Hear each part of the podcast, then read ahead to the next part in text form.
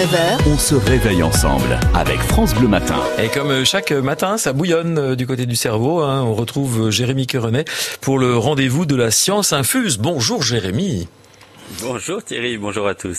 Alors comme tous les jours, vous allez répondre à une question et aujourd'hui, eh bien, on va parler d'un phénomène météo bien connu euh, dans notre région. La question du jour, c'est c'est quoi le brouillard exactement, Jérémy?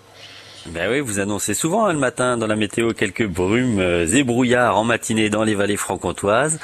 Euh, Il y a très longtemps, hein, on pensait que le brouillard était un nuage pas comme les autres, un brouillard qui ne pouvait pas donner de pluie.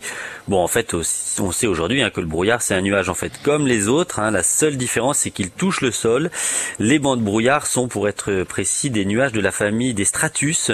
Donc le brouillard, ce sont des gouttelettes d'eau et des petits cris ou des petits cristaux de glace, hein, ça dépend de la saison. Tout ça est dans l'air, accroché à des petites particules comme des poussières.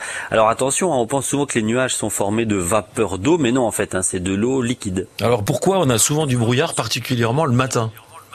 Alors il y a plusieurs types de brouillard. Il y a celui qui concerne plutôt les zones forestières, celui que l'on retrouve plus fréquemment au bord de la mer.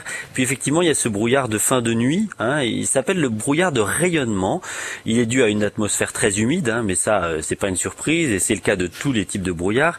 Et aussi à une baisse de température dans l'air au cours de la nuit.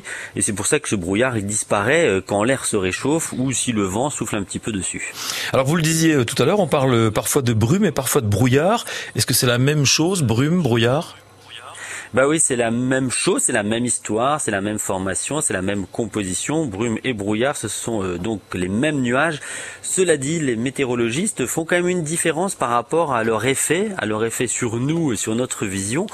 On parle de brume si la visibilité est comprise entre 1 et 5 km. Par contre, vous êtes dans le brouillard si vous ne voyez pas à plus de 1 km.